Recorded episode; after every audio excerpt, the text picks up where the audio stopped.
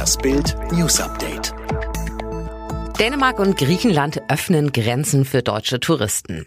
Dänemark öffnet seine in der Corona-Krise geschlossenen Grenzen ab dem 15. Juni wieder für Touristen aus Deutschland, Norwegen und Island.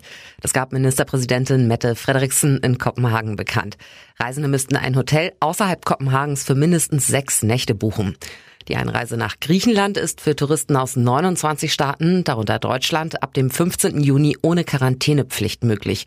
Die Gesundheitsbehörden werden stichweise Kontrollen wegen des Coronavirus durchführen, teilte das griechische Tourismusministerium mit.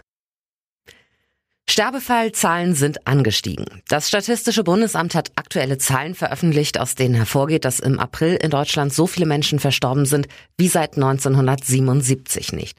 Laut D-Status sind im April 2020 nach vorläufigen Ergebnissen mindestens 82.246 Menschen in Deutschland gestorben. Das seien 8 Prozent mehr als im Durchschnitt der vier Vorjahre. Mehr als 80.000 Sterbefälle in einem April hätte es in Deutschland zuletzt im Jahr 1977 gegeben.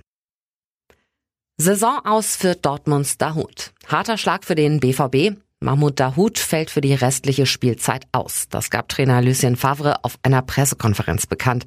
Wir haben leider am Mittwoch nach dem Bayern-Spiel erfahren, dass Mo Dahoud für den Rest der Saison ausfallen wird. Es sei ein kleines Problem, nichts Schlimmes, aber schlimm genug, um ihn bis kommende Saison auf Eis zu legen. Angeblich soll es sich um eine Innenbanddehnung im Knie handeln.